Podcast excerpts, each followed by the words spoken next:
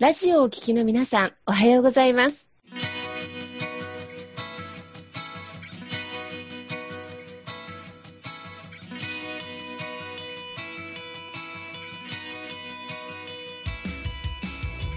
FM 那覇より毎週日曜日9時30分からお届けしております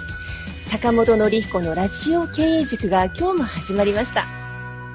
この番組は20年間で1万人の起業家経営者を指導してきた坂本典彦先生があなたの経営に役立つヒントや最新の情報をお届けする番組です。坂本典彦のラジオ経営塾。今日も最後までお楽しみください。今日も始まりました。坂本典彦のラジオ経営塾。パーソナリティは私、根葉智美がご一緒させていただきます。では、坂本先生、本日もよろしくお願いいたします。はい。よろしくお願いいたします。はい。で、今日はですね、えー、今日のラジオ経営塾はゲストに、えー、合同会社イース代表の、えー、村松祐樹さんにお越しいただいております。で、村松さんはですね、えー、IT エンジニアとしても、まあ、ご活動されてまして、えー、もう IT のですね、えー、お困りごとの解決ということで、もう本当、パソコンがね、本当にね、あの、電源どうやって入れていいかわかんないみたいな、そういったね、本当小さな悩みからですね、まあ、専門的な会社の、じゃホームページとか、まあ、IT とかシステムをね、どうやっていけばいいかというところをね、まあ、サポートしてくれる、すごいもう IT に弱い方にとってはすごいね、大きな味方になってくれる存在なんですけども、で、この、まあ、村松さんにですね、今日は2030年の予測ということで、まあ、これからの IT エンジニアで成功する秘訣という形でね、お話しいただこうと思っております。まあ、IT エンジニアの方ですね、まあ、今目指されている方もいらっしゃれば、あの、まあ、すでにね、IT のエンジニアでフリーランスでやってる方もいれば、えあと、まあ、そういった IT 系のね、会社をされてらっしゃる方もいらっしゃると思うんですけれども、まあ、このね、今から、まあ、2030年に向けて、この IT エンジニアってどうやってね、えー、どういう道をね、辿っていくのか、で、どうやったらより成功していけるのかっていうのをね、今日はいろいろお話聞けたらと思いますので、よろしくお願いいたします。はい、それではじゃあ村松さんよろしくお願いいたします。はい、よろしくお願いいたします。はい、ありがとうございます。ではちょっと改めて簡単にちょっと自己紹介をお願いできたらなと思います。はい、えー、合同会社イース代表の村松と申します。えー、ここはですね、静岡県浜松市で、はい、会社を営んでおります。で、結構ね、ただ名古屋から東京まで結構走り回っておりまして、まあ、あの、いろんなお客さん、IT が苦手な方のサポートをさせていただいてます。本当にまあ、IT のサポートなので、本当にスマホのアプリのこととか、あの、なんか、パソコンがバグったけどどうすればいいって相談もよく来ますし、まあ、でも、ご専門的になると補助金をこういうふうに活用したいだとか、ホームページこうしたいだとか、まあ、いろんなその幅広い IT のことは何でもあの対応しますよっていう形でも、何でもやみたいな形で、あの、結構飛び回らさせていただいております。はい。よろしくお願いします。ありがとうございますね。今日はね、その辺を含めて、えー、いろいろお聞きしていきたいなと思うんですけれども、え、そもそも村松さんが、まあ今のね、まあ会社作られる、その I、まあ IT の、IT エンジニアとしてね、最初されたってことなんですけど、まあ IT の方に入っていこうと思ったきっかけっていうのはどういうところからだったんですかえっ、ー、と、もともと、えっ、ー、と、父はですね、えっ、ー、と、エンジニアだったんですけど、えっ、と、まあ、日本らしい、自動車のエンジニアなんですね。自動車部品のエンジニアだったんですね。ただ、父からは、自動車業界には来るなとずっと言われてたんですよ。へー。へーな、でも、まあ、自動車業界なかなか大変になるからと言われてて。そうなんです、ね、じゃあ、でも、でも、あの、私も何かしらの、なんかエンジニアは楽しそうだな、ものづくりで楽しそうだなとすごく思ってまして。まあ、このね、この静岡県浜松という土地柄も結構やっぱものづくりの街なので、はい。で、その関係で、あの、工業高校、工業大学とずっと進んでいって、行ったんですね。で、えっ、ー、と、いろいろ就職先を探す中で、あ、プログラマーって面白そうだなと思って、プログラマーの道に入ったっていうのがきっかけです。あ、そうなんですね。なんかね、でもお父さんなんか、すごい先見の明があるというか、えー、なんかね、車ね、まだまだってね、まあその当時だと、なんか思ってる方も多かったんじゃないかなと思うんですけど、ね、将来的に大変になるっていうのが、そっか、そういう予測だったんですね。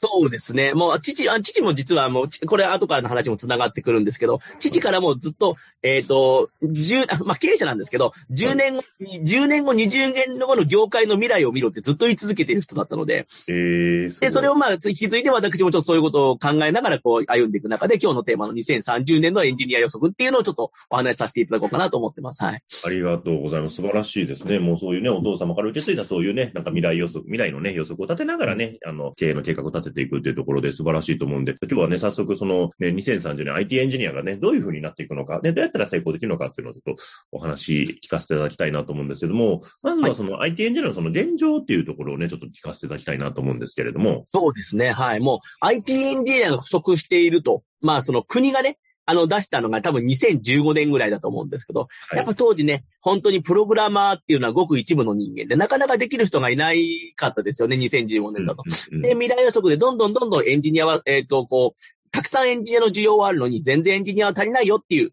ようなデータが出たんですね。なので、えっ、ー、と、エンジニアを育成しなきゃって結構国とかいろんな業業界とかがこう立ち上がって、今ではもうものすごい数のエンジニア育成プログラム、e ラーニングで学べるだとか、プログラミング教室だとか、本当にたくさんのものが出てきて、えー、エンジニア育成の環境はだんだん整ってきたなっていうのが思うところですね。はい。はいはいはい。あ、そっかそっか。ね、2015年ぐらいにね、そうやってね、まあ、ね、国がね、やっぱ上げてエンジニア育成で。で今もう本当いろんなスクールがね、大小様々ありますもんね。はい、そうですね。はいはいはいはい。ね、え、そういうところが、まあ今後、その、まあ2030年に向けてというか、まあどういうふうになっていくっていうか、その未来のところなんですけれども。はい。そうですね。まず、はい、はい。まずこの現状でまずこの環境は整ったんですけど、やっぱ問題点が出てきているわけなんですよね。で、実際出てきている問題点っていうのが、やはりその、プログラミングのやっぱ教室、結構、まあお値段高いもので何十万何百万するようなところがあって、そこに入ってプログラミング学んだのに就職できないっていうクレームが結構上がったりだとか、結構こういうクレーム結構 YouTube とかにアップされてるんですけど、実際にやっぱ就職はできないだとか、その、実際なんかじゃあ仕事がなかなか取れ、あその、フリーランスで、その、そこ学んで、フリーランスで、それ、あの、ウェブ上でね、仕事事が取れる。ようなところに登録しても全然仕事が取れない。取れたとしても安,、えー、安い単価でアルバイトしなきゃやっていけないみたいな結構声がたくさん多いんですよ。うんうんうん、なのでやっぱりそのプログラミングを教えるだけで、プログラミング学んだだけではちょっとなかなか難しい現状っていうのが今、えっ、ー、と、まあ露骨に現れ出してる。特にこのコロナになって、みんな暇になって、その仕事が、将来の自分たちの会社や仕事への不安がすごく膨れ上がったんですね。なので、オンラインでプログラミングを学んだ人がものすごく増えたんですよ、この2年間で。はいはいはい、はい。だから、ある意味で言うと、エンジニアはだんだん、えっ、ー、と、飽和状態になりつつあるというのが実は現状です。あ、そうなんですね。はい。ええー、なんか、ね、結構ね、なんかそういう IT 業界なんか人が足りないみたいな話をよく聞くから、なんかてっきり、なんかね、お仕事は全然いっぱいあるって思ったんですけど、そうか、学んでもなんか、就職できなかったり、ね、はい、あの、フリーランスになっても仕事を取れなかったりする感じなんですね。そうなんですよ。そう。で、これが露骨に、その、それこそこの前のヤフーニュースで残った記事なんですけど、はい、その、か、でもなんだかんだ実は IT、各いろんな企業は IT エンジニアを未だにずっと募集し続けてるんですけど、そうですよね。採用率は全然低いんですよ。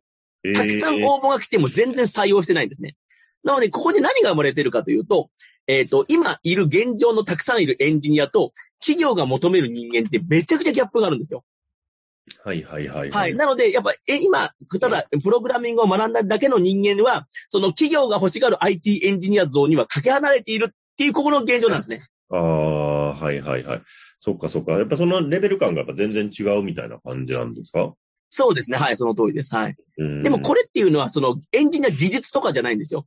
どんな業界でも別にその、細かな技術とかって入ってみなきゃわかんないじゃないですか。入って、その現場で学ぶ的なところがあるので、そこの技術的なところは飛び抜けてれば当然入れるんですけど、どっちかというと企業が求めてるのはそこじゃないんですね。うんうんうん、はい。で、ここでちょっとあの、小難しいエンジニアっぽい話になるんですけど、はい、えー、上流工程と下流工程っていうエンジニア業界で使うところの話になってます。はいはいはいはいはいはい、はい。簡単に説明させていただくと、下流工程という、あ別に上流下流どっちが偉いとかではないんですけど、下流工程っていうのは、なんか使用書とか説明書とかなんかそういうものを受け取って、それをプログラミングにカタカタカタカタ打って、プログラミングで実現する。これが下流工程。まあ、多分皆さんがイメージする一番のエンジニアっぽい人ですね。はい。プログラマーと呼ばれる人。はい。はいはい、で、上流工程と呼ばれるのは、お客さんとかとお話しする人ですね。例えばその、こういうプログラミング欲しいってお客さんがいたら、お客さんとお話をして、それを持ち帰って、プログラミングにどう反映して、どういうふうに作れるかを考えて、お客さんと提案して、お客さん、あの、それで OK もらったら、その、チームに指示を出すみたいな。うん、そういうところの、まあ、営業と、あと、プロジェクトマネージャーとそういうところなんですけど、うん、そういうことができる人が今一番足りてないんですね。うんうんうんはい、はいはいはいはい。ねいわゆる下流工程っていうのは、まあ、もう言われたものを、まあ、作るみたいな感じのところで、うんはい、で、上流工程はそれを、まあ、お客さんのニーズを聞いて、まあ、その、使用書というか設計書を作るみたいな、っていう形ですかね。あ、その通りです。はい。はいはい。あ、そうかそうか。じゃあ、現状のそのスクールとかだと、なかなかそういう下流工程のそのプログラミングをしてくれる人を育てることはできるけど、その上流工程の人を育てることができてないみたいな、そんな感じなんですかね。そうですね。そこをこう、あの、教えるようなスクールはほぼないので、はいはいはい、はい、やはりそこに、その企業側が求める、えーうんギャップ、なかなかその、まあ、チームマネジメントをして、チームを引っ張っていくリーダーシップを持つ人間だとか、お客さんとのセッションができる人っていう人間は残念ながらいないというのが現状ですね。はいはいはいはい。そうか。企業として求めてるのは、やっぱその上流工程のところの人を、やっぱ求めてるっていう形なんですね。そうですね。はい。社内 SE であっても、チーム、あの、その、要は、社内を DX に一気に傾けて DX 化するぞみたいな、リーダーシップを持つ人間で、かあのかつマネジメント、サポートができるような人間じゃないと、今、ぶっちゃけいらないので、そういう人間が不足しています。ただ、下流工程のエンジニアを飽和し始めて始めてます。えー、そうですよね。その下流工程だとね、まあ企業側としてもね、なんかまあ、えーまあ国内でもそうですけどもね、まあ海外でね、なんか安くとかっていう感じにもなっちゃったりとかもする場合もありますもんね。そうですね。それももうどんどんどんどん入ってきてますからね。はい。はいはいはいはいはいはい。そっかそっか。その辺が、じゃあ今後はやっぱその上流工程のところ、まあお客様と、えー話して、えーちゃんと設計とか仕様をちゃんと決めていけるような、そういう、とか、あとまあね、チームを、えーみんなで一緒にこういう方向行くぞっていう、ちょっとちゃんとリーダーシップとかが発揮できる方が求められてるっていう感じなんですかね。そうですね。そういう方が求められてるし、多分今後未来に考えると、中小企業それぞれに一人ずつぐらいそういう人間がいないと、うんどんどんどんどん遅れてってしまうので、そういう人間がもうたくさん必要っていうのが現状だと思います。たくさん必要な感じになってくるここはたくさん必要ですね。はい。ああ、でも、これってなんか IT 業界だけじゃなくて、日本の企業のなんか、えなんか問題全部表してる感じですよね。そうですね。かあの、あの、前この冗談をちょっといろんな他のエンジニアに喋ったんですけど、どこの業界も変わんないよねっていう話になってました。はい。はいはいはいはい。ただ IT に関してはちょっと人、あの、下流工程の人数が増えれば増えるほどすごく顕著になっていくというところにはなっていますね。ああ、そのリーダーがいるかいないかっていうところ、そうですね。はい。うんはいはい。束ねる人がいないので、はい。あそうですよね。で、どっちかというとね、IT エンジニアの方っていうと、なんか、すみません、ちょっと偏見かもしれないですけどね、ちょっとなんかあんまり、そのコミュニケーションがその得意じゃないとか、ね、あんまそのすごいはい前出てリーダーシップ発揮するタイプじゃない人が多いのかなっていうのがなんかちょっとイメージとしてあったんですけど。そう、それはともう当然で、8時間いいものを作るためにパソコンにずっと向き合ってられるっていう人種なので、それはコミュニケーションなんかに脳みそ割きたくないわけですよ。はい新しいものをクリエイティブしたいわけですから。はいはい。だから当然向き不向きという意味では当然不向きなのは当然なんですけどね。うんうんえーでも、でも、でもやっぱそういうね、なんかちゃんと全体をまとめる人がいないとね、なんかそれぞれ好き勝手なことやっちゃってると、結局ね、一つのものが出来上がってこないっていう形にもなりますもんね。そうですね。さらにその、やはりそのお客さんとの話で、そのしっかりとしたヒアリングだとか、潜在ニーズとかを拾い上げたりだとか、あとはお客さんのその状況を聞いて、さらに、あ、このサービスがあったらもっとお客さん楽になるなとか、そういうところのイメージができるとか、そういうところまでやっぱできないと、その、はいいいサービスは出来上がっていかないので、やっぱなかなかね、えっ、と、求められるスキルも多いので、なかなか上流工程で難しいところでもありますね。あーでもそこってすごい大事なところですよね。よくなんかシステムとかもね、なんか、出来上がってみたものを見たら、結局なんかあんま現場の人になんか受けが悪くて、ねえもうほんと何千万とか下手したら何億ね、投資したのに、なんかあんま使われないシステムになっちゃうみたいなんて、ありますもんね。実際にね、結構あるので、はいあの、はい、あの、結構全然珍しい例ではないので、だからこそやっぱそういう上流工程の人間、本当に必要だなとは思いますね。はい。うーん、ねすごく。いやーそれ大事ですね。はい皆さんいかがですかここまでお話聞いて。なんか面白いなと思って聞いていて、どっちかっていうと、会社の中へのサポートじゃないけど、人材育成の部分なのかなっていう感じで聞いてました。なんかそこの仕事、エンジニアの仕事ってどういうものだよって理解した上で、どういう人たちが束ねていくかっていうところが結構肝になってくるのかなっていう。分かってないと束ねもなれないし、なんかそこの、なんかその間がすごく難しいなっていう、なんかもどかしさを感じながら聞いてました。ねえ、いや、でも本当そうですよね。なんかその辺ね、会社をね、まとめていくっていうね、存在にもなるし、でも本当このリーダーの育成って、いや、すごく、僕も最近そこ、すごく大事だなと思ってて、あのね、うちはまあ、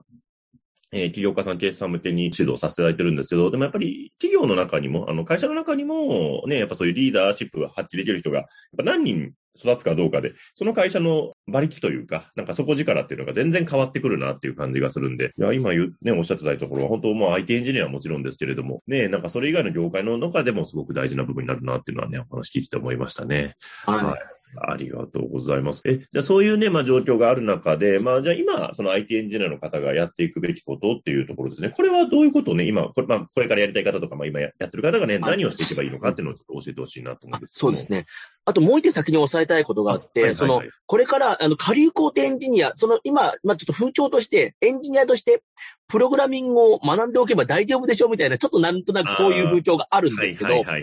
これは私の予測の範囲、これがそれ2030年予測なんですけど、もう10年後には多分、使用書があれば、えー、プログラミングは AI が書けると思うんですね。はいはいはいはい。はい、それその問題が出てくるんですね、今度ね。その問題です。そもそもじゃあ、下流工程だけやって、とりあえず、受けた仕事だけカタカタやって、ノマド的に働ければいいのか。はい、残念ながら、そういう人間は AI 全員食われると。私は予測してるんですね。確かに、うんうん。はい。だから本当に下流工程のままで生き残れる人間っていうのは、ものすごいエンジニア。もう、1を聞いたら10のプログラミングを作るぐらいのレベルの、えっ、ー、と、下流工程エンジニアしか生き残れないと思っていて、はいはい、ただ使用書を1を1にする、1を1にするだけのエンジニアは残念ながら AI に食われる。だからやっぱ下流工程のままでもう大丈夫だよっていう安心感だけはちょっと抜いておいてほしいなと思ってます。ああ、もう、もうそういう時代にもなってきてるんですね、もうね。もう多少の簡単なプログラムは AI 書けるので。はい、ああ、ねだって AI 進化した方がね、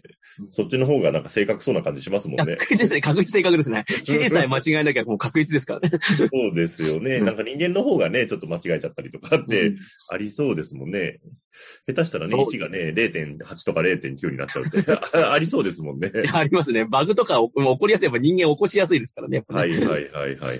いやー、でもそうですよね。そっかそっか。だから、ね、今ね、とりあえずなんかね、まあ学校でもね、なんかプログラミング教育とかが始まったりもしてますけれども、そっか、もう、じゃあ、ただ単に、単純にプログラミングできるだけだと、もう全然足りないっていう感じなんですね。そうですね。ちょっとそれだけで、じゃあ、何、多分5年ぐらいは大丈夫なんですけど、うん、10年後、20年後、ずっとその仕事で安泰ですよっていうのは、ちょっと到底言えないかなと思ってますね。はい。そっか。じゃあもうね、30年とか、ね、もう人生100年時代って言われてますけどね、もう50年とかもしやるとして、だとちょっとその技術だけだともうしんどいっていう現状があるということですかね。そうですね。そっか、そっかね。いや、でもそういう、まあ未来、なかなか、いや、僕もなんかね、今お話聞くまでなんか、もうちょっとプログラミングとかね、IT の業界ってなんか、ね、人も今足りてないし、ね、なんかまあお金もいっぱい投資される業界ですからね、まあそこ入ってきゃとりあえずね、もう一緒に業界と共に成長していくのかなと思ったんですけど、そっか、じゃあ単にプログラミングできるだけでね、えー、下流工程でずっとやってると、もういずれそれは仕事もなくなってしまうっていう、そういう未来があるっていうね。いや、これはもうでも本当にもう5年後ぐらいとかね、もう本当2030年ぐらいには全然実現現してきそうな未来って感じですよね。はい、うん、そうですね。はい。うん、はい。じゃあ、そういう中で今ね、じゃあその IT エンジニアの方がね、やっていくべきことっていうのはどういうことなのかっていうのをちょっと、ね、教えていただきたいんですけど。そうですね。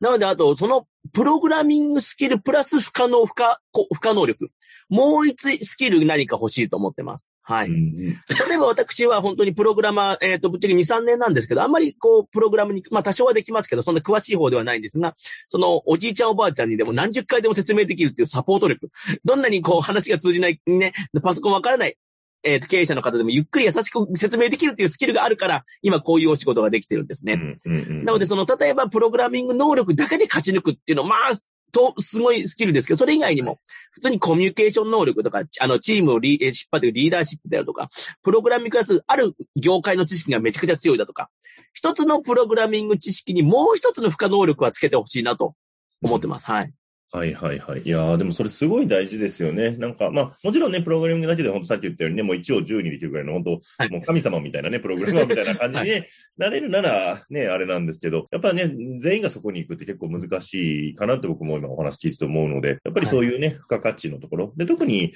今おっしゃった、やっぱコミュニケーションの能力とかですよね。あと、まあ、リーダーシップとかっていうところ、やっぱそこがやっぱ付加されてる方かどうかで、ね、さっき言った上流工程にも関わってくるでしょうし、ね、いろんな形でのお仕事にも広がってくるなっていうのは、すごく思いますよね。やはり上流工程エンジニアが足りてないっていうのはもう、これは露骨に出ているので、うん、はい。もうぜひそ、まあ、そこを狙うのであれば、ぜひコミュニケーション能力だとか、あとはそのビジネスをデザイン、お客さんからのニーズをヒアリングして、で、IT のプログラム、システムにどう反映するってビジネスデザイン能力っていうんですかね。まあ、そういうところの能力とかをつけていけば、全然どんどん上流工程に組み込んでいけるのかなと。で、まあ、やっぱ下流工程と上流工程でやっぱ年収ももう倍近く違うような会社も多いので、はいはいはい、まあ、そういうところに住むのが今、まあ、一番わかりやすい。IT エンジニアとして道としては一番わかりやすいのかなと思いますね。そうか、IT の業界だとそこに行くと倍違うんですね、年収が。あ、倍違う会社もあります。はい。えー、すごいな。まあ、それぐらい、やっぱりこの上流工程のところは人がもう求められてるっていうところですかね。やっぱりいないのでね、その分、そんだけお金出しても企業は欲しいっていうところがやっぱ多いですね。はい。ね。ネハさんいかがですか？ここまで聞いて。はい、ありがとうございます。やっぱりその AI が入り込めない部分っていうのがこれから大切になってくるのかなと思って、おそらくその20年とか長い目線で見ると、プログラミングとかって今小学生とかからもうやってるから、はできて当たり前の時代。それがもうできてるのがもうベースになってるから、やっぱみんなができてるところから何か突出する部分っていうのが、やっぱり魅力になってくるというか、そこが、なんだろう、強みになってきて、会社としてもそこを育てたいって思える人につながっていくのかなって、ちょっとその先の未来っていうのが今見えた気がしました。その、チャットボットとかね、すごく今、うんあの、流行ってきて、AI 対応とか増えてますけど、どうしてもあそこって、その、潜在ニーズだけなんですよ。拾い上げれるのって、向こうが入力するから。でやっぱ潜在ニーズを引き出すって多分ね、当分 AI でもできないんじゃないかなと、こればっかりは思うわけですよ。なのでやっぱそこができるぐらいの、こう、コミュニケーションのことがつけば、当分 AI に負けることは、それこそ50年、100年、これに関しては負けないのかなと、はい、イメージができますね。はい。いやーでも本当にね、そういう深いなんかコミュニケーション能力みたいなところっていうのが、まあすごく求められてくるなっていうのはね、なんかお話聞いてて思いますし、まあもちろんね、エンジニアとかとしての知識とかね、そういう技術っていうのももちろん大事な部分もあるんでしょうけど、やっぱそこにプラスアルファでね、そういうコミュニケーション能力とかね、リーダーシップとかが入ると、もうこれは鬼に金棒になってくるなっていうところですかね。そうですね。はい。うん。いやね、なんか本当にこれからのエンジニアの方ね、で、今ね、お話聞いて僕もね、今、まあうちでね、やってる、まあ教育としてのね、まあ中でまあその心理学であったりとかね、あとコミュニケーションっていうところもね、ちょっと強化していこうっていうお話がちょっと、えーうちの中でもありましたけれども、やっぱりそこが IT の世界でもやっぱり大事になってくるっていうところ。うんそうですね。業界にそういう人間が少ないからこそ、ちょっっと 求められているというか、ところはあるとです。すね。逆にだからはい IT 業界でコミュニケーション能力高かったら、もうそれだけでもう、普通にすぐ上行っちゃいますね。それはね、はっきりあると思います。はい。私なんかのエンジニア能力でも、あの、結構ね、なんか偉そうにできてるので、それはあると思いますね。えー、ね確かに。だからエンジニアの方はね、やっぱりだから、本当コミュニケーションも一緒にね、身につけて、ね、うんまあそれこそ心理学なのうんか、でもそうですけれども、やっぱそういうのをね、人の気持ちを汲み取るみたいな、ね、はい。ね、スキルが入ってくると、やっぱりすごく、これからね、さらに伸びていくんじゃないかなというふうに思いますね。はい。あの、ありがとうございました。はい。じゃあ、最後にね、村松さんに、はい、あの、ご案内をね、あの、お願いできたらなと思います。はい、ありがとうございます。えっ、と、今お話をさせていただいた通り、やはりこの業界には上流工程エンジニアがただただ少ないんですね。なので、ちょっとあの、私の、えー今年のチャレンジとして、上流工程エンジニアを育成する、えー e ラーニングカリキュラムを実は組みたいと考えております。でよしもしよろしければですね、まあ、この話聞いて上流工程エンジニアちょっと少ないなと、なんか手伝いたいなと、なんかそういうのも思っていただける方いらっしゃいましたら、よし、よもしよろしければ、えー私の方まで、えっ、と、Facebook や Twitter、あと、まあ、ホームページとありますので、えっ、と、合同会社イスで調べていただいて、ご連絡いただけると大変嬉しいく思いますので、ぜひ皆さんよろしくお願いいたします。はい、ありがとうございますね。なんかその上流へ工程エンジニアってね、いや、すごい可能性のある分野だなと思いますし、ね、私も何かね、ご協力できるところあればね、お手伝いしていきたいなと思いました。ありがとうございます。はい、それではですね、あの、今日は、あの、こういった形でね、お話しいただきまして、ありがとうございました。ありがとうございました。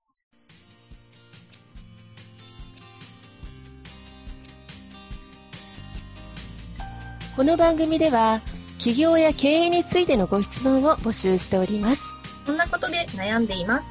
こんな場合はどうしたらいいの？などなどご質問がありましたら、ぜひ番組宛てに送ってくださいね。はい、えー質問の宛先は立志財団のホームページよりお問い合わせの欄からご質問くださいえーその時にはえーラジオ経営塾についてとお書きくださいまた、ツイッターでも質問を受け付けております。ハッシュタグ、ラジオ経営塾をつけて投稿してくださいね。この番組は沖縄の起業家や経営者のビジネスの成功に役立つ内容をご紹介しております。また来週日曜日9時30分よりラジオ経営塾でお会いしましょう皆様楽しい日曜日をお過ごしください